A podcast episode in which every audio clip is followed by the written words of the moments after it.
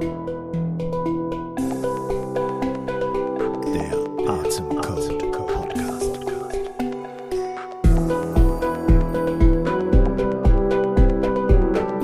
Hallo und herzlich willkommen zu einer neuen Episode des Atemcodes. Heute habe ich einen sehr, sehr äh, besonderen Gast, nämlich den Professor Thorsten Passi. Und äh, der Professor Passi ist jemand, den ich, äh, schöne Grüße an ihn, auch wenn er das hört, lange, lange, ähm, ja, beknien musste, bearbeiten musste, ähm, kontaktieren musste, bis wir es geschafft haben, ein Interview zu machen. Äh, wenn du mal ähm, schaust und googelst, da ist jemand, der ganz, ganz selten und nur selektiv ähm, Interviews gibt, obwohl er einer der ganz großen der äh, Psychedelics und Atemszene äh, und der Psychophysiologie der veränderten Bewusstseinszustände ist in Deutschland und weltweit ähm, ein absoluter Top-Experte auf dem Gebiet. Deswegen hat es mich sehr, sehr gefreut, dass er hier äh, ein paar tolle neue Informationen gegeben hat aus seiner langjährigen, jahrzehntelangen Erfahrung als äh, Forscher und ja, Chronologist auf diesem Gebiet, könnte man sagen. Und er beschäftigt sich schon lange mit Themen wie Ekstase, Nahtoderfahrung, ähm, psycholytische, psychedelische Therapie, verstärktes Atmen und Microdosing. Und deswegen freut es mich ganz besonders, äh, dir jetzt hier und hoffe, du hast ähm, die Gelegenheit und die Muße heute, zum Beispiel heute, Pfingsten oder auch in der nächsten Zeit, dieses Interview jetzt zu hören und es zu genießen mit so vielen neuen Informationen und spannenden Themen. Denn ähm, ich glaube, da gibt es viele Aspekte, die du vielleicht noch nie irgendwo in einem Interview gehört hast. Auch wenn es um so Vorväter der Forschung und der Therapie mit Atmung geht, da ist dann der Hans-Karl Leuner zu nennen. Und ich habe dir die Informationen in den Show Notes hier auch zur Verfügung gestellt und wünsche dir ganz viel Spaß beim Anhören. Schau doch auch bitte mal in meinen Mitgliederbereich hinein, in den Atemcode Club. Der letzte Monat, der Mai, war wieder ein Monat, wo wir fantastische, verrückte Atemsessions gemacht haben und Wim Hof live zu Gast hatten, der uns viel erzählt hat über die neue BBC-Serie Freeze the Fear, die er ähm, ja als Hauptdarsteller mitgemacht hat, wo er britische Promis äh, in den italienischen Alpen ins Eiswasser steckt und mit den Atemsessions macht. Sehr, sehr spannend. Und äh, ich freue mich, dass du hier Interesse an dem Thema hast und da weiter zuhörst. Und jetzt ganz, ganz viel Spaß bei dem Interview mit Professor Thorsten Passi. Wir haben uns jetzt schon im Vorgespräch ein bisschen länger unterhalten. Ja. Die sind so nicht so ganz fremd, aber können Sie vielleicht mal ganz kurz äh, ein bisschen was zu sich sagen, dass man weiß, was Sie so machen, wo Sie Ja, herkommen? genau. Also mein Name ist äh, Professor Thorsten Passi. Ich bin außerplanmäßiger Professor an der Medizinischen Hochschule, äh, Psychiater, Psychotherapeut, habe mich äh, sehr intensiv schon äh, vor meinem Studium sogar schon, aber äh, auch dann im Studium und auch während der Zeit an der Medizinischen Hochschule als Forscher und Psychiater dort habe ich mich sehr intensiv mit der Psycho Psychophysiologie von veränderten Bewusstseinszuständen beschäftigt. Es gibt ja verschiedene Möglichkeiten, veränderte Bewusstseinszustände zu erzeugen. Das kann natürlich auch Trunkenheit sein, das kann äh, auch Ekstase sein, das kann vielleicht auch irgendein Trommelritual sein, wo man in so eine Art Trance-Zustand gerät. Das kann auch sein, dass man in so eine ähm, Autobahnhypnose gerät, weil man da die ganze Zeit irgendwie nur was am Denken ist und die ganze Zeit so automatisch fährt.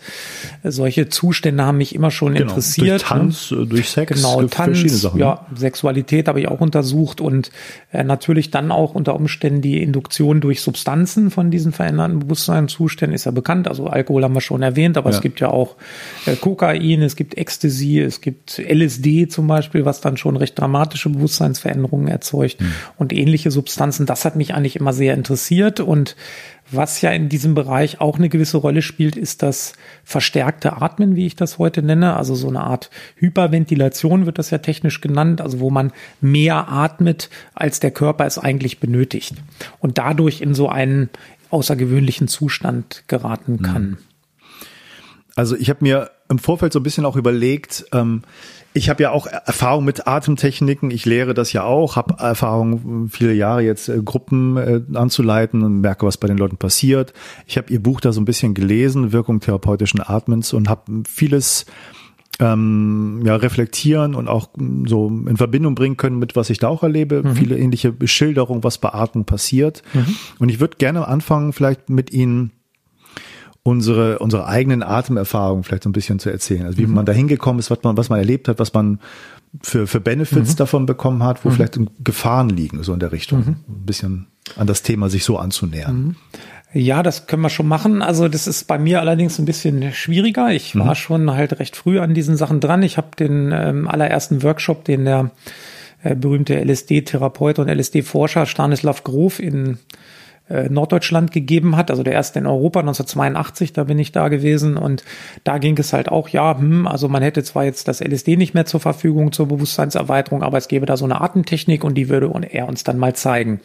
Das lief dann halt so, dass wir eine Truppe von etwa 40 Leuten waren und dann wurde da erstmal gesagt, gut, einer muss den anderen betreuen, also 20 Betreuer sozusagen, die dann so ein bisschen näher dran saßen an der Person und die anderen sollten dann so verstärkt atmen. Und das hat der Herr Grof dann da ziemlich äh, deutlich angeleitet und hat dann auch massiv laute Musik gespielt, die so ein bisschen so einen trommelähnlichen Charakter hatte, da auch nochmal in diesen Rhythmus brachte mit dem Atmen dann so. Mhm und dann so und so weiter. Und dann waren da auch viele. Damals war das auch noch so eine andere Zeit, wo es noch ein bisschen so Back waren, Selbsterfahrung und so weiter. Also ich sag mal, wer lauter schreien konnte, war besser oder so. Ähm, das war schon ein bisschen absurd teilweise. Mir persönlich hat das ziemlich Angst gemacht, weil die mhm. Leute auch so ein bisschen entgrenzt wirkten und so komisch. Also ich fand das eine ganz äh, ungünstige Situation dort.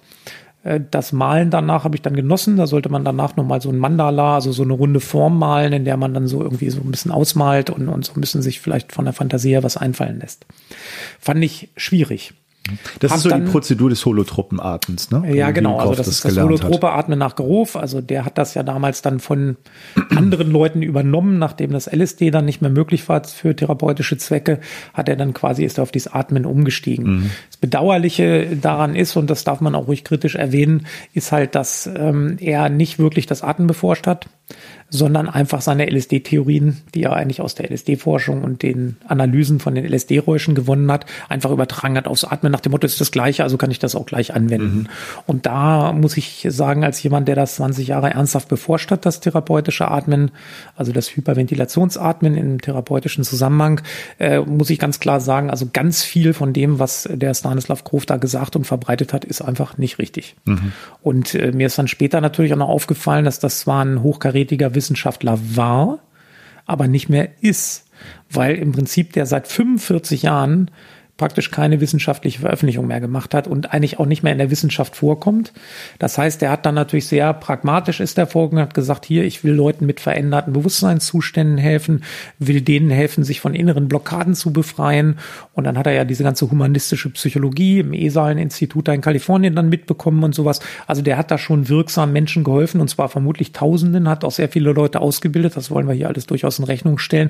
Aber wissenschaftlich einfach ein bisschen unversiert. Das merkt man dann auch an der Recherche, der hat er einfach sehr oberflächlich dann teilweise Sachen nur zur Kenntnis genommen, so dass ich eigentlich als äh, einer der wenigen Forscher in dem Bereich, der da tiefer eingedrungen ist in diese Atemtechnik der Hyperventilation für therapeutische Zwecke, sagen muss, also ja, es ist fast eher bedauerlich, dass da auch vom Herrn Grof so ein starker Einfluss gesetzt wurde, der vielen dann auch suggeriert, das Atmen sei erforscht, durchdacht und so weiter.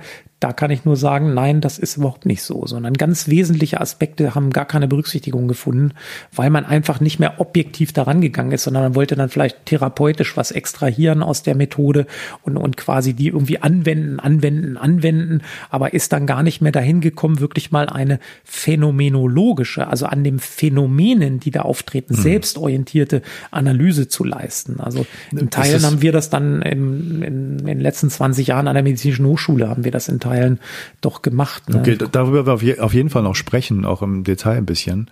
Ähm, bei Groff erscheint es mir, man hört den ja ganz viel jetzt auch wieder mhm. in dieser psychedelischen ja, Renaissance, ne? Und ja. in vielen Podcasts, in vielen Büchern wird er wieder erwähnt und auch gerade so ähm, Theorien von ihm, dass es verschiedene dann Geburtsphasen Ja. gibt, die sich widerspiegeln Ja. in einer, in einer, in einer Atemsession Ja. dann vielleicht, dass man bestimmte Phasen wieder erlebt und so.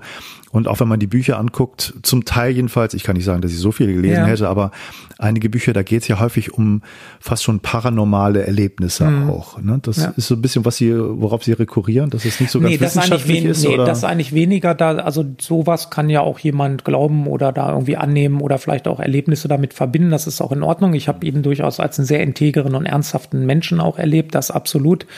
Ähm, insofern wäre ich vielleicht sogar geneigt zu sagen, ja, also wenn man das ernst nehmen kann, dann von dem. Ähm, aber ich muss ja auch sagen, nee, ich persönlich habe solche Erfahrungen, trotz meiner äußerst vielfältigen Erfahrung im Bereich veränderte Bewusstseinszustände, habe ich praktisch keine paranormalen Erfahrungen gemacht. Insofern ist da bei mir so ein bisschen Abstinenz. Ich bin jetzt nicht ein Gegner oder so. Ich bin auch mit dem Parapsychologischen Institut in Freiburg assoziiert. Also äh, da gibt's schon Kontakte und ich nehme das auch alles ernst, aber ich habe das selber nie erfahren und bin da auch ein bisschen skeptisch. Neben mir geht's eigentlich noch mehr darum, dass einfach keine ernsthafte Wissenschaft mehr betrieben wurde. Also es wurde keine einzige physiologische Messung mehr durchgeführt von Herrn Grof und er hat auch diese Daten, die es dazu gibt, teils nicht so viele, teils aber auch sehr viele. Weil man muss sich vorstellen, dass ja G.B.S. Haldane, ein Professor in Harvard, äh, vor dem 19. Jahrhundert, also vor 1900, schon grundlegende Forschung zur Atmung angestellt hat, die so grundlegend waren, dass die heute noch gelten. Und man muss sich auch vergegenwärtigen, dass im Bereich der sogenannten Hyperventilations- oder auch Atmungsforschung die Messinstrumente, um Kohlendioxid und äh, Sauerstoff im Blut festzustellen, die haben wir seit 125 Jahren. Und zwar ziemlich zuverlässig. Das heißt also, seitdem ist so viel gar nicht mehr passiert, wie die Forscher das gerne hätten. Äh, Und das heißt, Teil, der größte Teil der Hyperventilationsforschung hat zwischen 1905 und 1950 stattgefunden. Und danach ist nicht mehr so viel gekommen, weil man auch gesagt hat, das Gebiet ist ausgeforscht. kennen wir, ja. da wissen wir Bescheid. Dann kam natürlich noch die Bildgebung dann in den 80er, 90er Jahren dazu. Da gibt es auch ein paar Arbeiten, vielleicht können wir die später Mhm. noch ansprechen. Wir bleiben noch mal ganz kurz bei unseren Erfahrungen. Ja. Mhm. Also was Sie, was Sie erlebt haben jetzt in dieser ersten großen Ja. Atemsession mit, mit Stan Ja. Grof, haben Sie so ein bisschen geschildert. Für Sie war das jetzt eher beängstigend und nicht so ein besonderes Ganz befreiendes genau. Also, Erlebnis? Ja, beängstigend und obskur, so würde ich das mal sagen. Und auch ziemlich beeindruckend, auch was die Heftigkeit dieser Reaktionen von den Leuten anging. Also, wie gesagt, das war auch damals so ein bisschen äh, Schreien ist gut, äh, diese Richtung. Ich will das aber auch noch kurz fortsetzen. Also, was ist dann passiert? Ja, ich habe einen sehr engen Freund bis heute noch. Äh, der hat dann bei einem Therapeuten hier in Hannover solche Atemsitzungen gemacht. Und dieser Typ hat so sowas von profitiert davon. Also ich kannte den ja und wusste auch um seine psychischen Probleme, also die jetzt nicht super gravierend waren, aber schon nicht unerheblich. Und der hat sowas von da profitiert von diesen, von diesen, ja, auch Atemerfahrungen, aber auch von diesem therapeutischen Zusammenhang, dass es mich irgendwie, also schon verwundert hat, weil ich den ja auch gut kannte und dachte mir, Menschenskinders, das muss irgendwie doch eine wertvolle Methode sein. Und die machten das dann auch ein bisschen anders als der Grof, ein bisschen harmloser und ich muss zugeben, mich hat das so fasziniert, auch dessen Entwicklung dann daraus, äh, dass ich dann auch äh, dort mal angeknüpft habe an diese Leute und dort auch über zweieinhalb Jahre eine Ausbildung gemacht habe bei denen, wo das natürlich auch dann sehr viel Selbsterfahrung inbegriffen war. Ne? Also wir haben Und da das war schon dann, auch selber viel war dann ganz anders, äh, die Selbsterfahrung. Das war ziemlich nur anders. intensiv Ja. atmen zu Ja, lauter Musik. Ganz genau, ganz genau. Okay. Das war anders, das war differenzierter, das war sorgfältiger, das war feinstofflicher, also feiner von der ganzen äh, Art her wieder auch mit den Leuten umgegangen wurde. Und es war halt konsequent eingebettet in einen langfristigen therapeutischen äh, Prozess oder Selbsterfahrungsprozess. Und das äh, hat mir auch noch mal gezeigt, also man braucht gar nicht ganz so dolle atmen. Später habe ich auch noch rausgefunden, warum.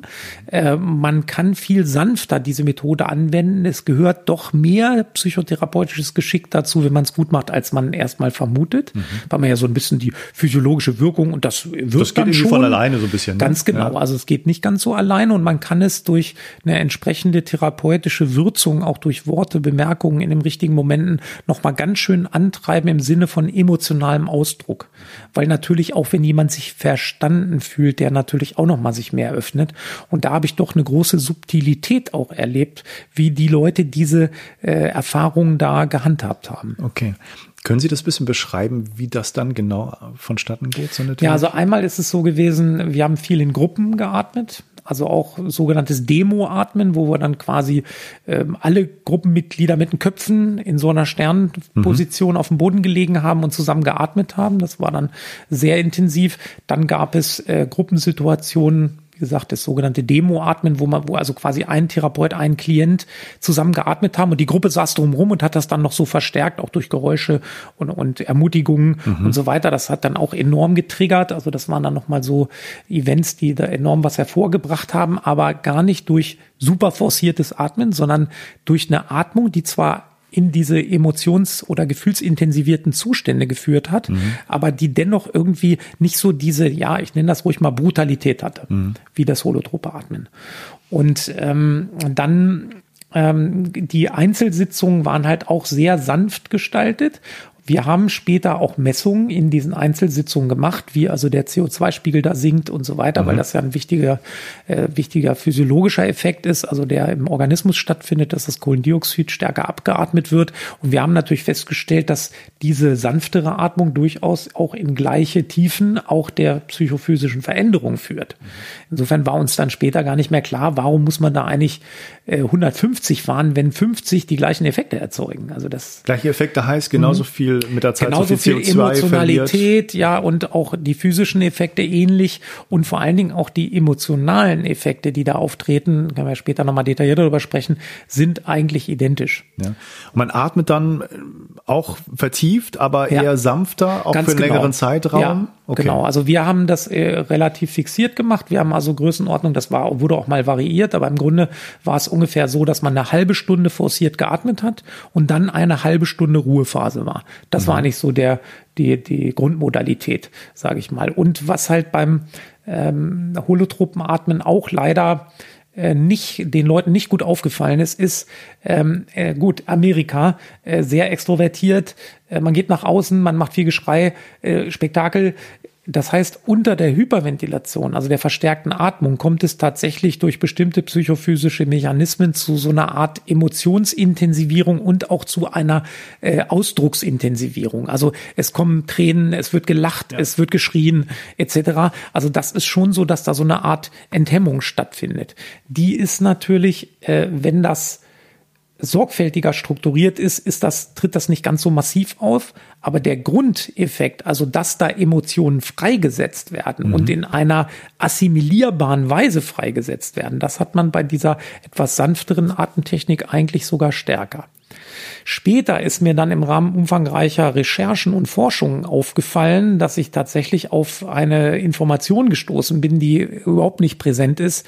Und das ist die Information, dass Sie, wenn Sie äh, dieses forcierte Atmen, ich nenne es halt verstärktes Atmen, mhm. finde ich eigentlich am passendsten, äh, betreiben, dann sinkt dadurch der Kohlendioxidspiegel im Blut. Das heißt, dass der Organismus äh, setzt das frei, was sozusagen aus dem Stoffwechsel stammt, was wir normalerweise auch abatmen mit dem Atmen. Mhm. Ja, das ist ja eigentlich Abfall für uns. Kohlendioxid brauchen wir eigentlich nicht. Sozusagen, das wird produziert bei der Verbrennung von Sauerstoff und mit irgendwelchen anderen Chemikalien zusammen im Körper, so dass wir Energie gewinnen. Ja, und danach haben wir dann CO2 als Endprodukt über, was wir dann abatmen. Ja, und äh, wenn wir forciert abatmen, dann sinkt auch der CO2-Spiegel. Wenn man das jetzt ganz stark macht, dann sinkt der CO2-Spiegel, der normalerweise etwa bei 45 liegt, auf bis zu 5 mhm. ab. Also bis auf ein Zehntel. Ja. Das ist natürlich schon ziemlich dramatisch. Dadurch hat man auch Veränderungen der Durchblutung der Gewebe.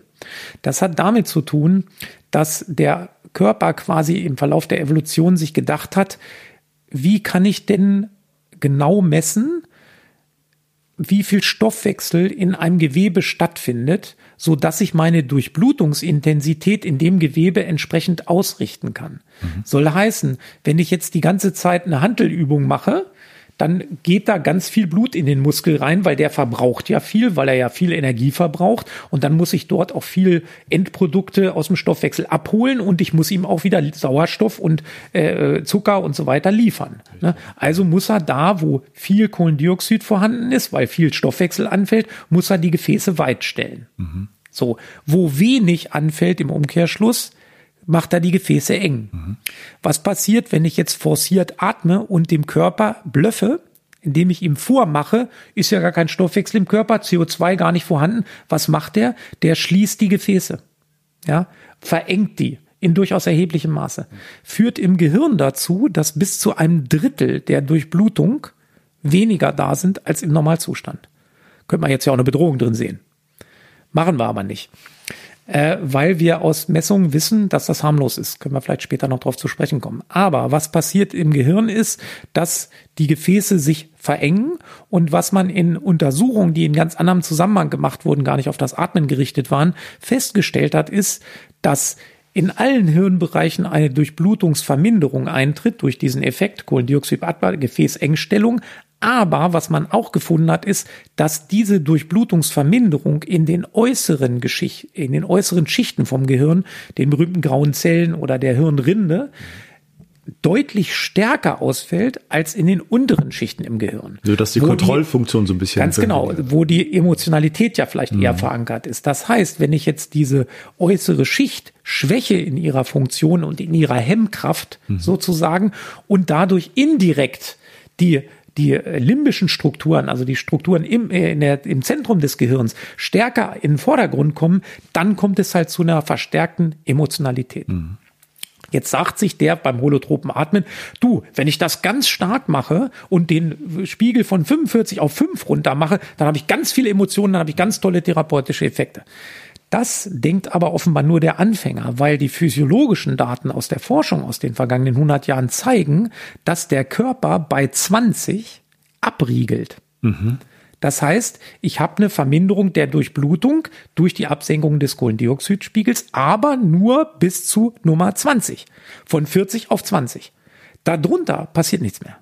Also es wird nicht mehr Blutgefäße zusammengedrückt Richtig. oder noch viel enger gestellt, Ganz sondern genau. die Enge bleibt, ja. so wie sie ist, auch wenn es genau. weiterfällt. Das, das ist CO2. wahrscheinlich ein Schutzmechanismus, mhm. der auch verhindert hat, dass Menschen durch holotrope Atmen oder ähnliche massive physiologische Manöver auch vielleicht mal ums Leben gekommen sind, ja. weil sie vielleicht doch eine Herzschwäche hatten, die nicht bekannt war oder ähnliches. Mhm. Nein, der Körper hat da einen massiven Schutzmechanismus, mit dem er das eingrenzt.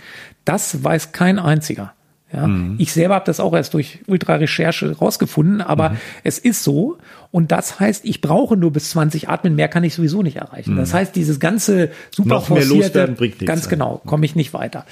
Dann möchte ich auch darauf noch zurückkommen auf diesen Aspekt, nämlich die Amerikaner mit ihrer extrovertierten, auf Spektakel ein bisschen äh, bezogenen Art und Weise gucken natürlich beim Atmen nur, wann passiert was Spektakuläres. Während der Hyperventilationsphase, wo die Hirndurchblutung so verändert ist, da sind die Leute ganz aktiv, da schreien die rum, da kommen Emotionen raus, da wird, da wird geweint, da wird gelacht, da wird irgendwas ja. gemacht, da wird sich gewälzt und so weiter. Das ist also was, wo der Amerikaner sagt, da passiert was. Ja, danach in dieser sogenannten Nachphase, wie wir die genannt haben, wenn also die ganzen starken physiologischen Veränderungen, die durch das Atmen erzeugt wurden, wieder zurücktreten und der Normalzustand wieder eingestellt wird, das dauert 20 Minuten etwa haben wir mhm. gemessen. Und diese sogenannte Ruhephase oder auch Nachphase, die ist für den therapeutischen Effekt vom äh, Atmen genauso wichtig. Mhm. Und da haben die Amis ein völliges Failure. Die ist genauso wichtig wie diese eskalierende, emotionsaktivierende Phase. Weil in dieser Nachphase kommt es zu dem genau gegenteiligen Effekt. Es tritt eine totale Ruhe ein ja, es wird eine komplette Erspannung, Entspannung erlebt. Die meisten, die das das erste Mal leben, sagen, so entspannt war ich im ganzen Leben noch nicht. Ja, äh, und dieser equilibrierende Effekt auf mhm. das System, der hat auch ein Stück weit Aspekte vom postorgasmischen Zustand, von so einer totalen Entspannung, von so einem totalen Geborgensein, wo das Denken auch anders konfiguriert ist, also eher in Bildern funktioniert. Man hat stärkere Imaginationen, man erlebt noch mal bestimmte Prozesse auch durch innerlich, die aber nach außen tritt eine vollkommene Ruhe in Erscheinung, so dass den Amerikanern das gar nicht aufgefallen ist. Die sagten auch, die liegen da jetzt noch ein bisschen. Nein, da passiert ganz viel. Und wenn Sie sich vorstellen, dass Sie in der aktiven Atemphase vielleicht mit traumatischen Ereignissen auch irgendwelchen Dingen unwillkürlich in Berührung kommen, das ist ja auch Mordsanstrengung, kann Sie auch ganz schön aufwühlen und durcheinander bringen und vielleicht auch irritieren oder ja. in schwierige Gefühlslagen bringen. Jeder hat aber, wenn er ordentlich geatmet hat, danach diese halbstündige totale Entspannungsphase. Und die, aus meiner Sicht, balanciert das auch wieder gegen. Und na klar, brauche ich eine Konfrontation mit dem Trauma, ich brauche danach aber auch eine Therapeutin, die mich in den Arm nimmt. Ja, nur dann kann das funktionieren, wenn da auch wirklich immer wieder eine Vertrauensbasis stabilisiert wird, wenn auch äh, bei Konfrontation mit schwierigen Erlebnissen oder Erfahrungen, Erinnerungen dann auch wieder noch so ein Geborgenheitserleben auftritt und so eine Entspannung und das doch alles gut ist. Und deswegen glaube ich, dass auch das Vertrauen in die Atemerfahrung kann nur dann wirklich sich gut gestalten, wenn auch diese Nachphase entsprechend berücksichtigt und, und, und auch äh, äh, in der Therapie auch genutzt wird. Das heißt, okay, also das heißt, diese Nachphase ist nicht nur wichtig, man kann die dann auch nutzen, weil dieser Zustand, in dem man dann Mhm. Ja. ist, man ist entspannt, postorgasmisch, vielleicht auch Ja. voller Vertrauen in das Ja, Leben, genau. in sich selber. Ja, richtig. Ist dann ähm, eigentlich eine Phase, wo man die Tore aufhat für Ja. wirklich die Veränderung, oder? Genau, also wir könnten äh, mal äh, hypothetisch äh, uns vergegenwärtigen, also wenn heute jemand das holotrope Atmen untersuchen will, würde er hauptsächlich auf diese äh, emotionale Ausdrucksphase Ja. da fokussieren und denken, das ist es. Und die Nachphase, ja, die ist da auch noch. Wir könnten aber wenn das technisch möglich wäre, könnten wir sagen, wir, wir machen jetzt mal eine Gruppe, die, wo nur diese erste Phase ist und wir machen eine Gruppe, wo nur die zweite Phase ist. Und ich behaupte, dass beide Gruppen gleich viel Heilwirkungen hätten. Okay. Also von daher, das ist für mich, ist es wirklich, ich glaube, dass es wirklich so ein Äquivalenzprinzip fast ist, wie diese Phasen sich gegeneinander balancieren und dass die für äh, Heilung oder heilsame Prozesse, die durch das Atmen mit gefördert werden können, weil da schon starke Emotionalität und, und auch Erinnerungen andrängen und so, dass die über diese beiden Faktoren generiert ist. Weil sagen Sie, es sind beide gleich wichtig, haben beide große Effekte oder sagen Sie, man braucht beide, um wirklich eine vollständige Heilung oder eine Mehrheilung Ja, zu haben? würde ich jetzt nicht so behaupten wollen, ist auch mir ein bisschen zu total. Aber ich glaube schon, dass beide in ähnlichem Maß dazu beitragen. Ja, das glaube ich tatsächlich. Und wenn Sie sich vorstellen, Sie sind jemand, der vielleicht gefoltert wurde oder irgendeine traumatisierende, schwere Erfahrung gemacht hat, äh, natürlich müssen Sie auch die Erfahrung von Traum, äh, von, von, äh, von äh, etwas Gegenläufigen machen, von totalem Vertrauen, von totaler Entspannung, von totalem Hingegebensein und so weiter. Das sind ja die Erfahrungen, die Ihnen fehlen. Ja, weil sie die ganze Zeit immer ängstlich sind, kann ihnen hier was passieren und so weiter. Ich habe schon von äh, Leuten gehört, die haben 200 Stunden beim Analytiker auf der Couch äh, gelegen und haben befürchtet, dass er sie schlägt. Ja, und der Analytiker hat es nicht gemerkt. Also das ist natürlich ganz schlecht. Ne? Also da ist halt das oft nicht mit diesem, äh, mit dieser großen körperlichen Nähe und so. Also da bei diesen Atemsitzungen ist ja durchaus anfassen, nicht im intimen Sinne in keinster Weise, aber äh, so mal an die Schulter fassen oder irgendwie sowas. Oder die Leute rücken so enger zusammen nach so einer Gruppensitzung, also haben auch Emotionen, also Körperkontakt und Emotionskontakt. Also das sind extrem heilsame Erfahrungen, die natürlich in unserer Gesellschaft zum Teil auch durch diese fehlende körperliche Nähe, da spiele ich jetzt nicht auf Corona, sondern ganz generell Protestantismus und so weiter, an äh, das einfach, wir sind da im Entzugssyndrom, wenn man Ja. so will. Ja.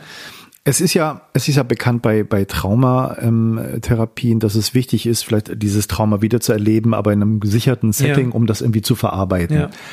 Ähm, inwieweit ist denn, kann man sagen, diese gerade diese zweite Phase, die wir beschrieben haben, nach diesem intensiven Atmen, postorgasmisch, voller Ja. Vertrauen, so, Ja. ist das etwas, was vielleicht noch gar nicht in der Traumatherapie so offenbar ist, dass es auch ein, ein Tool ist und in der Wichtigkeit vielleicht unterschätzt? Ja, wahrscheinlich ja. Äh, wenn man jetzt noch mal daran denkt, dass ja äh, zum Beispiel Stoffe wie MDMA, also Ecstasy, ja auch in der Traumatherapie jetzt verwendet sind. Da gibt es ja jetzt auch entsprechende Studiendaten, die ganz eindeutig da äh, starke Effekte zeigen. Das wird also auch ein äh, Mittel in der Traumatherapie werden, wie es jetzt ausschaut. Es soll heißen, da gibt es jetzt auch schon Studien, das steht ja kurz vor der Marktzulassung. Ähm, äh, da äh, gibt es ja auch die Hypothese, dass das auch so eine Art postorgasmischer Zustand ist, der teilweise auch so einen Vertrauensboost erzeugt. Und das ist auch das, was unsere damaligen Untersuchungen an diesen äh, Patienten, die mit MDMA behandelt wurden, auch gezeigt haben. Wir haben da ja eine systematische Untersuchung drüber gemacht, dass eigentlich das, das Kernelement dieser Behandlung, und das würde ich beim Atmen durchaus ähnlich unterstellen, ist Vertrauen. Also Wiedererwerb von Vertrauen, Wiederermöglichung von Vertrauen. Sie können sich vorstellen, einer, der mit dem Flugzeug abgestürzt ist oder der äh, gefoltert wurde oder so oder vergewaltigt wurde, eine Person, äh, die, äh, die haben natürlich dann erstmal ein ganz großes Misstrauen. Die sind sozusagen aus dem Vertrauen raus. Ja, und wie können wir dieses Vertrauen wiederherstellen? Jemand, der in zwei Jahren eine Mobbing-Erfahrung gemacht hat, der ist aus dem Vertrauen raus in seine Mitmenschen. Ja, wie können wir das wiederherstellen? Und da sind, glaube ich, dann schon solche Sachen zielführend und aber auch gerade diese diese vertrauensförderlichen Erlebnisse. Also nicht nur Konfrontation mit Trauma, sondern dieser andere Aspekt, da haben Sie vollkommen recht, der ist eigentlich ein bisschen zu hintergründig mhm. noch. Also man müsste aktiver sein bei der Förderung dieser vertrauensbildenden Prozesse, aber auch Empfindungen. Wir sind ja doch heute sehr kognitiv. Das war in den 80er Jahren schon mal anders mit der humanistischen Psychologie. Da gab es ja verschiedenste Methoden, Primärtherapie und so weiter, mhm. die also dieses emotionale, dieses körperliche, dieses bisschen auch entgrenzte mhm äh, abreaktive sehr gefördert haben. Vielleicht auch übertrieben, aber ich denke schon, dass wir heute eher in einem Defizit da sind in dem Bereich. Wir haben kognitive Verhaltenstherapie, wir wollen das alles ja. irgendwie über den Geist Rational, irgendwie steuern genau. und, Sprache. und die Emotionalität äh, wird da ein bisschen randständig. Ne? Wenn Sie sagen, in den 80ern zum Beispiel war da ja. schon ein bisschen mehr, warum ist das wieder verschwunden? So, ja, das ist eine interessante Frage. Also da haben wir unlängst auch nochmal äh, aktiver drüber diskutiert. Da gibt es schon ein paar Faktoren, die in diese Richtung gehen ein wesentlicher Faktor, muss man natürlich schon mal sagen. Das war ja in den 60er, 70er Jahren war so ein bisschen mehr so Exploration, also Erforschung von verschiedensten Möglichkeiten, auch in der Psychotherapie, ESALen-Institut in Kalifornien etwa und die ganze humanistische Psychologie, die da aufkam.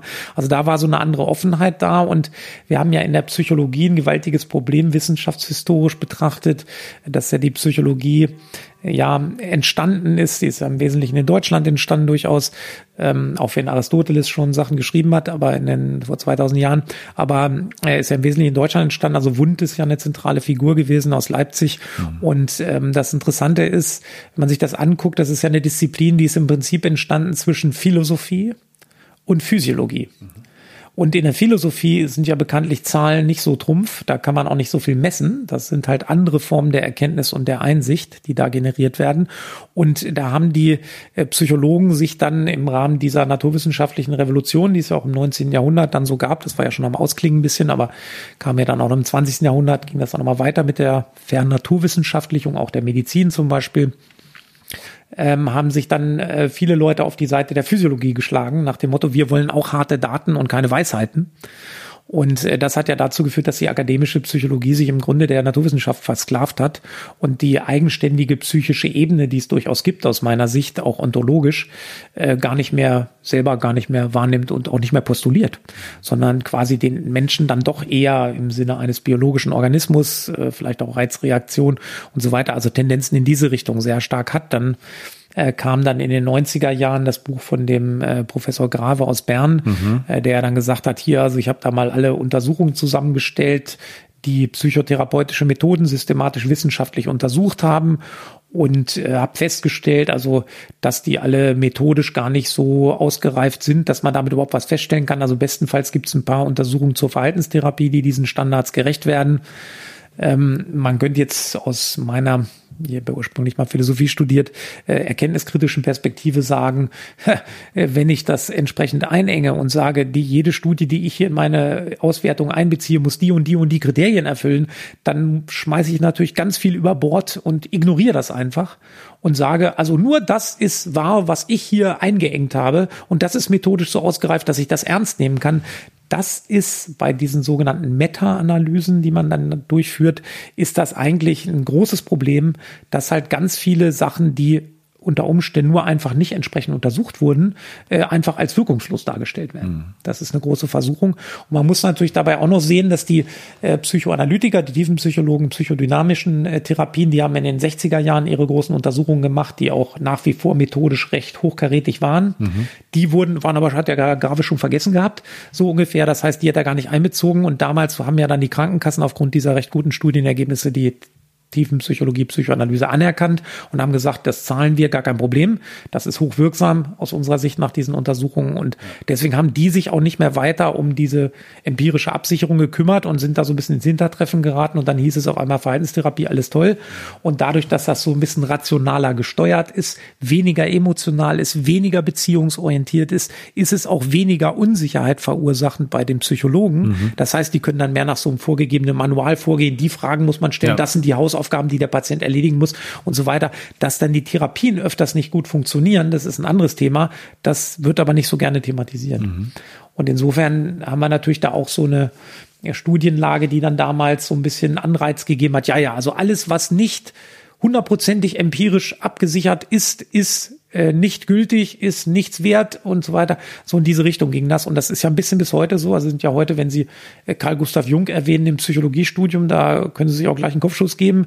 Also da werden Sie nicht mehr ernst genommen oder solche Sachen. Also da ist einfach eine enorme Diskriminierung in der Psychologie den psychischen Sachverhalten gegenüber aus meiner okay. äh, Sicht. Ne? Und das ist, glaube ich, die Ursache, weshalb diese gefühlsintensivierenden Psychotherapien, wie ich das eigentlich gerne nennen möchte, äh, dass die immer weiter ins Hintertreffen geraten sind und ja heute fast kaum noch existieren. Ja, aber jetzt gibt's ja. so einen Gegentrend, vielleicht könnte man sagen, mhm. oder wiederentdeckten ja. Trend jetzt auch, weil viele Leute, gerade so auch junge Leute natürlich, ja. wieder Psychedelika und sowas äh, wiederentdecken, sich dafür interessieren, über Podcasts, über Filme das Thema wieder ran äh, oder an sich nahe ranbekommen. Vielleicht auch so ein Bedarf besteht, sowas einfach zu testen, weil viele Leute offener sind, dass vielleicht diese ähm, Drogenpolitik, ja. diese restriktive ähm, Verteufelung, müsste man ja, ja. sagen, einfach ja. nicht mehr so äh, wirkt und nicht ein bisschen nicht durchschaubarer so ist, so, ne? Und, genau. und ähm, führt vielleicht auch zu eher einer emotionalen Befreiung in mhm. vielen Bereichen. Das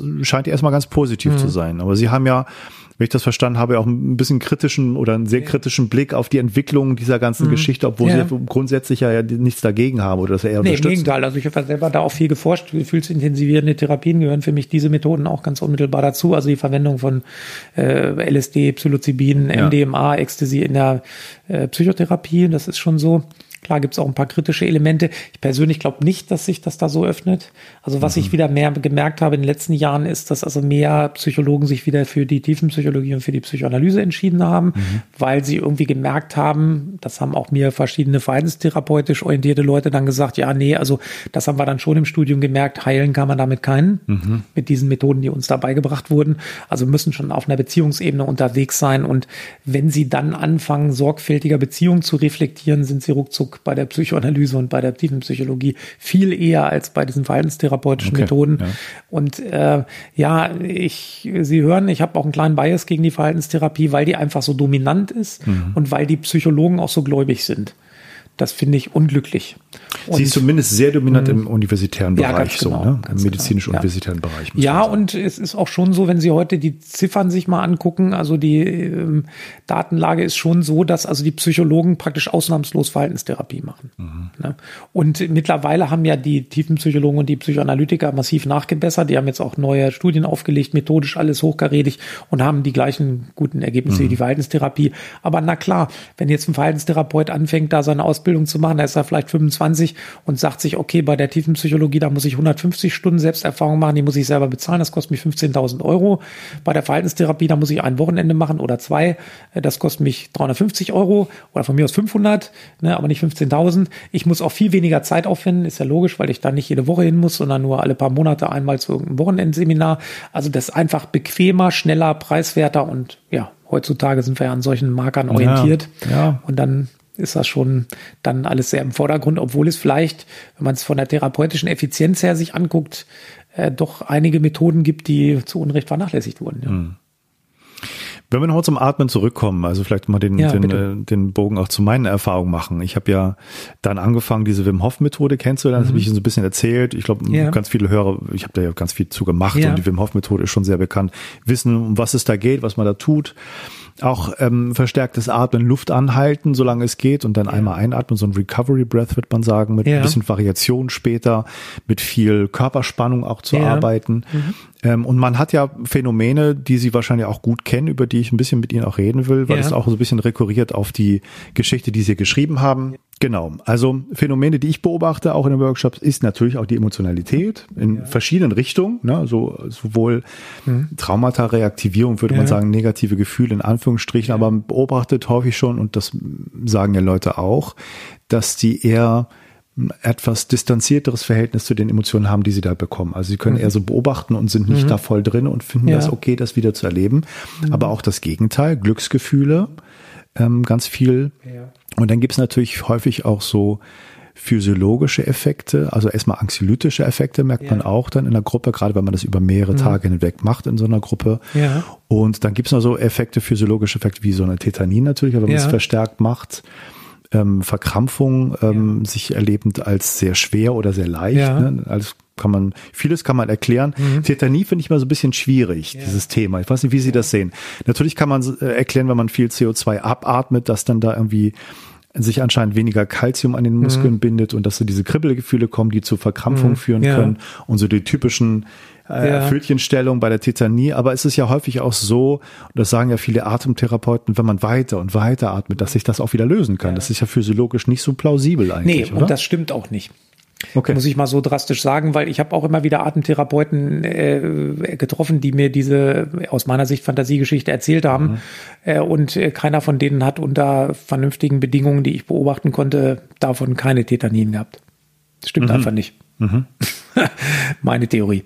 Äh, dass man dann, ja, wenn man weiteratmet und so, ja, kann schon sein, wenn man weiteratmet, dann ist es ja oft so, dass man dann irgendwann ein bisschen erschöpft ist und dass das Atmen etwas nachlässt und dann lassen natürlich auch die Tetanien nach. Könnte also, sein. Ja, also das glaube ich nicht. Es ist allerdings richtig, dass wir physiologischerseits wirklich nicht ganz genau wissen, wie das mit diesen Muskelverkrampfungen im Bereich der der Hände ist das ja hauptsächlich und auch im Mundbereich so ein bisschen, äh, wie das wirklich zustande kommt. Also das ist nach wie vor in der äh, Forschung relativ strittig, aber ich weise auch nochmal darauf hin, dadurch, dass die Hyperventilationsforschung hunderte von Veröffentlichungen und, und Forschungsprojekten generiert hat in der ersten Hälfte des 20. Jahrhunderts, ist danach kaum noch was gemacht worden. Da hat sich auch keiner mehr für interessiert, nach dem Motto, diese komischen paar Gase, das haben wir längst ausgeforscht.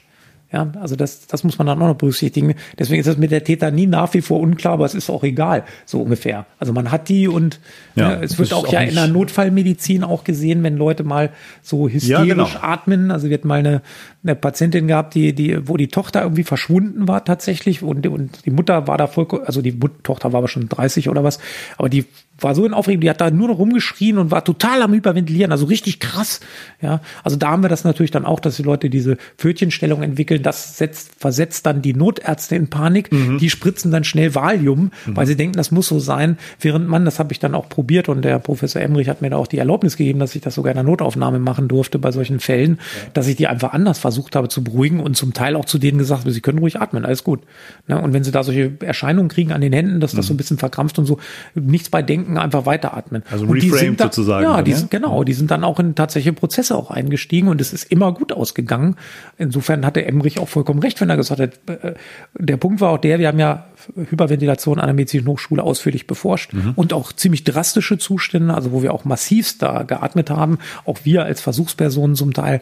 Und äh, da ist nie irgendwann eine Gefahr aufgetreten. Deswegen hat der natürlich gesagt, komm, wenn du da welche hast, die nur halb so viel atmen, da passiert bestimmt gar nichts. Das ist, das ist ja War ja super, auch so. weil es ist ja immer die, der, der Nebengedanke von vielen Leuten, das ist ja irgendwann gefährlich. Das Gehirn Ja. kriegt nicht genug Sauerstoff, Ja. ne? zu wenig CO2 heißt ja auch, der Sauerstoff, der da ist, wird nicht mehr gelöst Ja. vom Hämoglobin. Ja, das ist allerdings nicht so. Also der Sauerstoff ist tatsächlich hochgradig vorhanden. Die Sauerstoffsättigung, die sogenannte, liegt ja im Blut bei etwa 96, 98 Prozent im Normalzustand. Und die ist unter dem Atmen überhaupt nicht erniedrigt, sondern die bleibt quasi gleich hoch. Man kann sich das auch logisch erklären. Im Blut äh, löst sich ein bestimmter Anteil äh, vom Sauerstoff, der ist relativ hoch, 98 Prozent. Und dann, äh, wenn Sie jetzt forciert atmen, dann kommt ja genauso viel Sauerstoff ins System wie vorher, also hast du auch den gleichen Spiegel. Ja. Allerdings, wo es ein bisschen anders ist, ist, man kennt es von den Perlentauchern. Was machen die, bevor sie da runtertauchen in größere Tiefen und längere Zeit? Die hyperventilieren.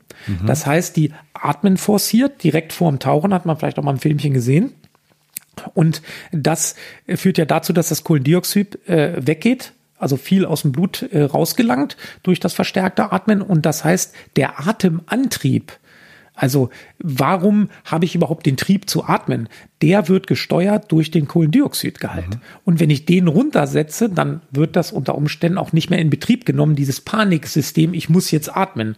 Ja, das dauert dann erheblich länger, bis das sozusagen in diesen äh, Zustand, Genau, ich muss machen- jetzt atmen, äh, gerät. Der Sauerstoff ist relativ stark da, aber der Gegner wird natürlich in den Geweben verbraucht und wenn ich dann trotzdem nicht genug Atemantrieb habe, kann ich natürlich ein Problem kriegen, kann also als Perlentaucher bewusstlos werden. Das muss ich also schon gut können, was ich da mache. Und das machen die wirklich, dass sie hyperventilieren, weil so, Ja, so Freitaucher, die würden ja sagen, um Gottes Willen, das darf man nicht, Nee, weil diesen die Reflex, den, den brauche ich ja. Ich muss ja merken, wann der natürlich, sozusagen einsetzt. Ja, um aber das ich kann den natürlich schon ein bisschen unterdrücken, ohne dass da physiologische Genau. Gefahren auftreten. Und ich möchte auch noch kurz erwähnen, dass natürlich, weil wir haben ja ein, eine äh, Situation beforscht, ein Setting beforscht, in dem der Proband auf einem äh, Krankenbett lag, äh, mit entsprechenden Instrumenten verkabelt war. Der hat seine Augen geschlossen gehabt, so dass er diese furchtbare Universitätsklinik Umwelt da nicht gesehen hat mhm. ähm, und ähm, hat dann begonnen zu atmen, hat auch forciert geatmet und dann ist es so, wenn sie dann nach einer halben Stunde sagen, jetzt aufhören, dann hört er auf zu atmen und dann kommt es natürlich dazu, dass der Körper, weil das Kohlendioxid ja nicht im Blut ist, denkt, passiert ja nichts, brauche ich auch nicht atmen. Ist ja mhm. kein Verbrauch, Kohlendioxid ist nicht hoch, also ich brauche jetzt gerade gar nicht atmen. Genau. Und dann kommt es oft zu mehrminütigen Atemaussetzern mhm. nach im Anschluss an so eine Phase, wenn Sie den Menschen in Ruhe lassen. Wenn Sie den ansprechen und er fängt an zu reden, ist sofort die Atmung da. Ja. Na klar. Sie können dem auch mal nach einer Minute sagen, hier einmal tief atmen oder so. Dann geht das auch sofort wieder. Ist das hoch. gefährlich aus Ihrer Sicht? Genau. Oder? Und da war nämlich die Frage, ist das gefährlich? Da ja. hat natürlich dann auch der Anästhesieprofessor, oh Herr Bossi, was Sie da machen und ja, so weiter genau. und so fort. Ich sage, Herr Professor Panning, das ist gar kein Problem vermutlich, weil das haben ja schon Tausende, Zehntausende überstanden und so, ja, aber es könnte ja doch sein. Und dann haben wir halt zwei Sachen gemacht. Einmal haben wir eine ziemlich komplizierte Untersuchung gemacht, wo wir eine sogenannte Magnetresonanzspektroskopie gemacht mhm. haben. Man hat damals in der medizinischen Hochschule Taucher nach Tauchunfällen untersucht, mhm. hat also geguckt, wie kriegt man die ran, um da diese Phänomene zu untersuchen, wusste also sehr genau, was durch Sauerstoffunterversorgung für Veränderungen in diesem Untersuchungsinstrument auftreten. Mhm. Und wir haben mich da reingelegt. Ich habe da voll geatmet die ganze Zeit, hatte dann diese drei, vier Minuten Atemaussetzer danach und danach haben wir dann diese Messungen durchgeführt. Mhm. Und man hat gefunden, keinerlei Veränderungen in irgendwas. Das heißt also, das ist relativ ungefährlich. Dann haben wir einen äh, Professor aus Mainz eingeladen, einen Professor Zander, der sich auch mit Hyperventilation beschäftigt hatte und aber auch mit Sauerstoffunterversorgung. Physiologieprofessor. Ja. Der kam dann auch bei uns ins Labor und mit dem haben wir geredet und der hat gesagt, pass auf Leute, eure paar Minuten da äh, etwas weniger Sauerstoff, das ist überhaupt kein Problem. Was ich untersucht habe, sagt er, ist ein Berg in Venezuela, soweit ich das erinnere. Der ist 4000 Meter hoch und da mhm. kannst du mit einer Seilbahn hochfahren. Das heißt, du hast keinen Anpassungsprozess. Mhm. Und du kommst da oben an und kannst gar nicht atmen, denkst du verreckst. Ja, und er sagte, die Leute hingen dann nur auf den, voll in den Seilen auf den Bänken so halb schräg. Die konnten nicht mehr rechnen, die konnten doch nicht mehr vernünftig labern und waren da Stunden oben mit einer deutlich verringerten Hirnfunktion und Sauerstoffsättigung. Ja. Ist überhaupt nichts passiert. Okay. Sagte, also macht euch bloß keine Gedanken über die paar Minuten. Ja, und wenn wir jetzt nochmal zurückkommen auf diesen Punkt, ab 20 ja. Sauerstoff, äh, Kohlendioxidabsenkung bei der Hälfte sozusagen des Normalspiegels ist Feierabend, dann kann man sich auch denken, dass da nichts passiert. Das ist, das ist schon mal gut. Ja, wichtig zu wissen. wichtig zu wissen, auf ja. jeden Fall. Was man auch erlebt in Atem-Sessions, dass Leute dann so ein bisschen Blackout kriegen, so auch die Kontrolle über ihre motorischen Fähigkeiten verlieren und ja. so ein bisschen. Also das haben was, wir jetzt nicht das? gesehen, das haben wir äh, mal gesehen in Einzelfällen. Das lag aber daran, dass die guten Anästhesisten so oft Blut abgenommen hatten. Also die haben uns so ein festes Kabel da gelegt, wo sie das ja. drüber rausziehen konnten, so ein Röhrchen. Und äh, da haben die auch mal einem da ein Dreiviertel Liter Blut abgezapft. Und ah, okay. da hat er auch einen Blackout gehabt. Ja. Also, aber dass Leute jetzt unter normalen Bedingungen, die jetzt relativ gesund sind, also wir hatten natürlich auch schon Kranke dabei, also jetzt nicht psychisch meine ich jetzt, sondern körperlich Kranke oder so, mhm. aber ich habe nie irgendwas Negatives da gesehen. Und auch sowas, äh, dass da jemand so ein Blackout hatte, mhm. ist mir nicht. Das liegt vielleicht auch am Luftanhalten, weil ja, das, was ja, ich das beschrieben habe, ist ja sozusagen Hyperventilation, dann in die Hypoxie ja. gehen. Das hat ja andere Effekte wieder. Das ist so ein bisschen, würde ich sagen, so ein Yin und Yang, was man mit Atemtechnik machen kann. Und Luftanhalten und zu wenig Sauerstoff kriegen für eine Zeit nach einmal gut, einer guten Versorgung, nach einer Hyperventilation ist schon auch was ganz Spannendes, was da so passiert. Und da gibt es ja auch viele Theorien, dass es eher so ein auch so einen hormetischen Effekt gibt, gerade wenn der Körper eine Zeit lang zu wenig Sauerstoff hat. Ja. Und gerade durch diesen Trick, den Sie vorher beschrieben haben, ja. man atmet vertieft, verliert mehr CO2, hat diesen Atemreflex ja. nicht mehr so schnell, weil der Pegel von CO2 genau. runtergeht. Man kann also von Runde zu Runde die Luft länger anhalten und kommt zu relativ langen Zeiten in der ja. Hypoxie, mhm. was dann wieder ganz andere Stoffe ausschüttet. Auch mhm. ähm, gibt es ja diesen Hypoxie-Inducing-Faktor jetzt durch den Nobelpreis, auch vor ein paar Jahren, mhm. der bekannt wurde.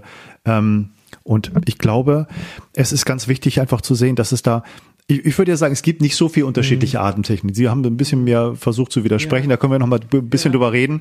Es gibt ja so jetzt, was propagiert wird von Atemtechnik, Mhm. einmal diese etwas forcierteren Wim Hof, es gibt diese, Mhm. ähm, würde ich vielleicht sagen, Conscious Connected Breath, so was ähnliches, was Sie beschreiben, etwas sanftere, immer ein- und ausatmen, kohärente Atmung, Ja. sowas in der Richtung. Und es gibt diese eher längerfristigen äh, Buteco-Geschichten, die Sie Mhm. vielleicht auch kennen, wo man eher so Atem anhält mit Bewegung, wieder Ja. sanft durch die Nase atmet, um so ein bisschen diese CO2-Toleranz zu fördern mit der Zeit. Das sind so meine drei Mhm. Ja. großen Kategorien, wo es denn vielleicht Variationen gibt. Ja. Aber gibt es da noch so viel mehr aus Ihrer Sicht? Ja, das schon. Ich meine, wir müssen ja auch noch äh, einbeziehen, dass es ja eine ganze Reihe von Meditationstechniken gibt, die auf Atmung abheben, also wo Okay, man ja Atmen beobachten soll und so weiter, wo das dann auch schon zu physiologischen Veränderungen kommt. Mhm. Also teils durch das Atmen selbst, teils aber auch indirekt durch die Meditation oder durch diese Ruhigstellung des Mhm. Organismus. Also Schulz würde sagen, diese Umschaltung auf diesen autogenen Modus quasi. Autogenes Training beinhaltet ja auch was ähnliches, hat auch teils ja auf, hebt ja auch teils auf Atmung ab. Also ich würde mal so sagen, es gibt äh, Meditationstechniken, die Atmen benutzen. Es gibt Beruhigungstechniken, die Atem gezielt benutzen und die auch bestimmte Techniken teils anwenden. Und dann gibt es noch, ähm, würde ich behaupten, fünf, sechs, sieben andere Methoden, die mir bekannt sind, die sich auch doch so deutlich voneinander unterscheiden, äh, dass ich die schon als separate Sachen ansprechen würde. Also auch wenn jetzt die Technik, die Sie kurz angeschildert haben, da von dem äh, Hof, ähm, da äh, ein bisschen Hyperventilation beinhaltet, ist es doch so, dass der Akzent auch durchaus auf diesem Hypoxie, also diesem, dieser kurzen Sauerstoffuntersättigung durchaus auch liegt. Der spielt, glaube ich, bei den anderen Techniken in dieser gezielten Weise nicht so eine Rolle und wird ja auch nicht in der Deutlichkeit hervorgebracht, sondern es ist mehr so ein äh, Begleiteffekt, sage ich jetzt mal, obwohl der dennoch so eine eigentümliche Wirkung haben kann. Und mich hat es natürlich auch dann viel beschäftigt, wo ich ja diese Nachphase doch stärker in diese Betrachtung da einbeziehen musste, wie ich dann immer mehr gelernt habe. Da mich natürlich schon dann verschiedene Effekte interessiert. Man muss ja auch dran denken, äh, dass zum Beispiel so eine forcierte Verengung der Gefäße durch dieses starke Atmen äh, natürlich, was passiert denn, wenn ich dann aufhöre zu atmen? Dann blühen, so habe ich mir das vorgestellt, und so fühlt sich das auch an, dann blühen die Hirngefäße auf einmal wieder auf. Genau. Weil auf einmal werden sie wieder massiv durchblutet, 30 Prozent mehr Blut auf einmal drin und so weiter. Das führt auch zu ganz äh, starken Wohlgefühlen, Entspannungsgefühlen, äh, also wie gesagt, äh, postorgasmisch äh, zum Teil anzusprechen. Und wenn man die Leute sieht, wie die sich verhalten, auch untereinander in so einem Ausnahmezustand, der dann nach der Atmung da ist, hat das auch starke Ähnlichkeit mit so postorgasmischen Szenarien da. Das ist ganz interessant. Also ich hoffe wirklich, wir, wir werden Ja. das Gespräch ja irgendwann noch mal ein bisschen äh, fortsetzen, Ja. dann vielleicht auch äh, online, wenn es Ja. da leichter ist. Was ist am vielleicht zum Schluss des Gesprächs für Ja. Sie noch wichtig zu erwähnen, was Atmung angeht? Was haben wir noch nicht besprochen? Also ich hätte auf jeden Fall eine Frage noch zum Lachgas, weil Sie Ja. auch da Erfahrung mit Ja. haben. Ja. Mhm. Ich habe da auch ein bisschen experimentiert, weil es auch so gerade ein bisschen propagiert wird, dass das irgendwie ähm, gerade noch so bestimmten Atemtechniken so ein One-Shot hinterher noch Ja. irgendwie was, was bewirken soll. Ja. Ich, so meine persönliche Erfahrung ist eher, ja, soll dissoziativ sein. Ja. ja irgendwie so ganz gefällt's mir nicht, der Zustand. Ja. Ist nett, aber ich weiß nicht, so, so ganz mein Ding Ja. ist es nicht vom Gefühl her. Ja, also ich würde gerne noch was ganz anderes sagen. Also Okay. äh, wir können gerne noch mal über Lachgas sprechen. Also das ist natürlich schon ein interessantes Material, aber Sie haben vollkommen recht. Also unsere Versuche, wir haben ja auch richtige Studien dazu gemacht zu Lachgas, ähm, haben auch gezeigt, dass die Leute doch weitgehend abwesend waren. Äh, Und sich auch an fast nichts erinnern konnten. Wir haben ja zum Teil dann auch vorher die Sachen selber testen müssen, weil wir so Pilotversuche machen, um zu gucken, äh, wann sind die vollkommen weg. Und dann haben wir das natürlich auch an uns getestet und haben halt festgestellt, dass es da also schon bei relativ geringen Dosierungen doch eine komplette Abwesenheit da ist. Also dissoziativ haben sie es genannt, also so abgesondert, dass man sich selber kaum noch wahrnimmt. Interessant war, dass die Leute trotzdem auf den Fragebögen ziemlich äh, genaue Antworten gegeben haben. Okay. Also was dann doch wieder dafür spricht, dass da doch irgendwie was wahrnehmbar war von, aber nicht wirklich. Also und dass das jetzt im Zusammenhang mit Atemtechniken angeboten wird, habe ich noch nicht gehört. Äh, Kritisch ist ja beim Lachgas, das sei noch kurz erwähnt. Also einmal auf Dauer führt es zu Nervenschädigungen erheblicher Art. B12 Ähm, wird irgendwie verbraucht, glaube ich. Ne? Ne, äh, das ist mal das eine und das andere ist halt, dass man es auf gar keinen Fall pur nehmen darf, weil man dann unter Umständen äh, keinen Sauerstoff bekommt, weil CO, das N2O, also Stickstoff mit Sauerstoff, ist natürlich kein Sauerstoff. Das heißt also, sie können daran ersticken. Das darf man nicht vergessen. Ne, weil gerade bei dauerhafter Einatmung durch irgendein so Gerät oder so, da kann das ganz leicht passieren. Ne? Also das auf jeden Fall richtig. Das mhm. sollte man nicht dauerhaft einatmen. Deswegen, es ist halt einmal dann wieder Sauerstoff ja, hinterher. Genau. Das ist so abwechselnd ist, so ein bisschen. Äh, mhm. Im Grunde ist das natürlich ungefährlich, erzeugt einen relativ kurzfristigen Rauschzustand, der auch äh, nicht uninteressant ist, aber auch nicht wirklich interessant ist, mhm. weil man ja kaum kohärente, keinen kohärenten Erlebnisfluss in dem Sinne mehr so hat. Und wenn dann ist es eher so ein ziemlich abgehobener Zustand, vielleicht auch von so einer gewissen Euphorie oder mhm. auch von so einer Befindlichkeit, wo man denkt, man erkennt jetzt gerade irgendwas Großes. Aber wie schon der berühmte Religionspsychologe William James etwa 1912 gesagt hat, äh, nachdem er dieses Lachgas probiert hatte, ich wähnte mich immer vor einer großen Erkenntnis und habe dann auch irgendwas hingeschrieben, aber es war danach nur unsinniges mhm. Gekrickel. Okay. Also das Churchill hat angeblich das auch viel ah, genommen. Ja, okay. Backwaren war ja auch lachgasabhängig. Okay. Also da gibt's schon eine interessante Geschichte. Ja, wenn es nochmal darum geht, was äh, könnte noch äh, ja. von besonderem Interesse sein, ja, ich würde sagen, also äh, die Erforschung des äh, Hyperventilationsatmen im therapeutischen Zusammenhang. Wir haben da einiges geleistet, aber die ist nach wie vor sehr inkonsistent und unvollständig. Mhm. Und da möchte ich auch kurz sagen, warum. Das hat mit einem ganz einfachen Ding zu tun. Der erste Typ, der das entdeckt hat, Leonard Orr, der in den 70er Jahren bei einem Suizidversuch äh, dahinter gekommen ist, dass das verstärkte Atmen, vielleicht den Panikzustand, den er hatte, in der Badewanne wohl, äh, hat er dann, ist er in diesen Panikzustand und dann hat er massiv hyperventiliert und dann ist er in dieses total relaxte Gefühl offenbar gekommen und hat gesagt, Mensch, das ist ja eine interessante Sache. Der hat das dann verkauft, weil was war Leonard Orr von Beruf? Ein amerikanischer Verkäufer. Was hat der gemacht? Der hat den Leuten erzählt, ihr könnt dadurch reich werden, glücklich werden, äh, eure Probleme verschwinden, ihr werdet wohlhabend und so weiter. Also so richtig amerikanischen Scheiß, ja, hat er daraus gemacht. Er hat auch ein paar interessante Ansätze geliefert, aber im Grunde war das ein reiner Geschäftsmann, der da das Ganze so gedeutet, interpretiert und erforscht in Anführungsstrichen hat, dass seine Verkaufstätigkeit dadurch irgendwie beflügelt wurde. Das heißt also, es ist ein Mann, der eigentlich mit vollkommen falschen Motiven da rangegangen ist und der auch kaum was objektiv beforscht hat, der auch keine wissenschaftliche Qualifikation hatte. Also, das war Nummer eins. Dann kam Nummer zwei. Und das ist fast genauso ein großes Unglück. Dann kam nämlich Stanislav Grof und hat seine aus, aus den LSD-Räuschen generierten Theorien einfach auf das Atmen draufgeklatscht und hat gesagt, das ist genau das Gleiche. So, was denkt jetzt derjenige, der sich mit diesen Sachen beschäftigt? Der denkt, das ist doch schon komplett erforscht. Der Ohr hat da Bücher darüber geschrieben, der Grof hat das beforscht, da gibt es noch zwei, drei andere. Vollkommen. Und der Fakt ist kompletter Unsinn. Das Atmen ist nie wirklich beforscht worden. Nie ist jemand mit einer gewissen Objektivität daran gegangen und hat sich wirklich mal diesen Gesamtprozess angeguckt und was da wirklich passiert. Und zwar ohne Vorurteile, ohne Verkaufsstrategie im Kopf oder irgendwelche Sachen. Und das ist das größte Bedauern meinerseits gegenüber dem Atmen, weil ähm, falsche Theorien, unvollständige Theorien und dadurch bedingt eine Nichtausforschung dieser unkonventionellen, äh, gefühlsintensivierenden, fraglos auch therapeutisch nutzbaren Methode. Und dadurch ist die auch im ganzen schulmedizinischen Rahmen nirgendswo reflektiert worden, ja. jemals, weil man gesagt hat, obskure Typen, amerikanischer Schwachsinn und so weiter. Und ich kann nur sagen, auch meine eigenen Erfahrungen und auch meine gesamten Forschungserfahrungen sprechen eindeutig dafür, dass man mit dieser Artentechnik in dieser etwas abgespeckten Version, wie wir die hier im therapeutischen Atmen, also CO2 nicht bis fünf runteratmen wie verrückt, sondern bis zur Hälfte und das therapeutisch nutzen. Wenn man das in einen psychotherapeutischen Prozess, zum Beispiel in Reha-Kliniken oder irgendwo einbetten würde, das ist eine hochwirksame Technik, die genau diese Dinge zutage fördert, die in der konventionellen Psychotherapie keinen ausreichenden Platz haben, nämlich Emotionalität, Abreaktion, herauskommen aus Spannung, auch mal was rausschreien, auch mal wirklich mit den Gefühlen in Kontakt gehen. Das ist genau das, was uns eigentlich in der Psychotherapie fehlt und wo hier eine ohne Drogen auskommende, massiv wirksame Methode da ist, die ungefährlich ist, die problemlos anwendbar ist und die trotzdem keinerlei Resonanz gefunden hat, aus meiner Sicht durch mhm. diese obskuren Forschungen und durch diese komischen Etikettenschwindel, der da betrieben wurde. Also da ist noch viel zu tun und mhm. aus meiner Sicht ist es so, dass nicht die Psychedelika, mit denen ich mich ja sehr beschäftigt habe, äh, wirklich groß werden, sondern diese Methode. Okay. Die hat ein enormes okay. Potenzial, ist gefahrlos anwendbar, kann jederzeit atmen, kann jeder äh, angewandt werden auch äh, Erkrankungen sind da kaum hinderlich bei dieser Methode. Also da kann man richtig viel mitmachen. Man muss es nur konsequent einbetten und man muss es wirklich wieder mehr ins Auge fassen, dass mhm. diese Artentechniken ein enormes Potenzial haben zur äh, psychophysiologischen Regulation der menschlichen Psyche. Ja. Ich glaube, das ist ein super Schlusswort. Ich hoffe, das wird nicht das äh, einzige Gespräch ja. bei uns bleiben. Ich danke ganz herzlich ja. für die Zeit und das Gespräch. Gerne. Ja, war sehr interessant. Danke.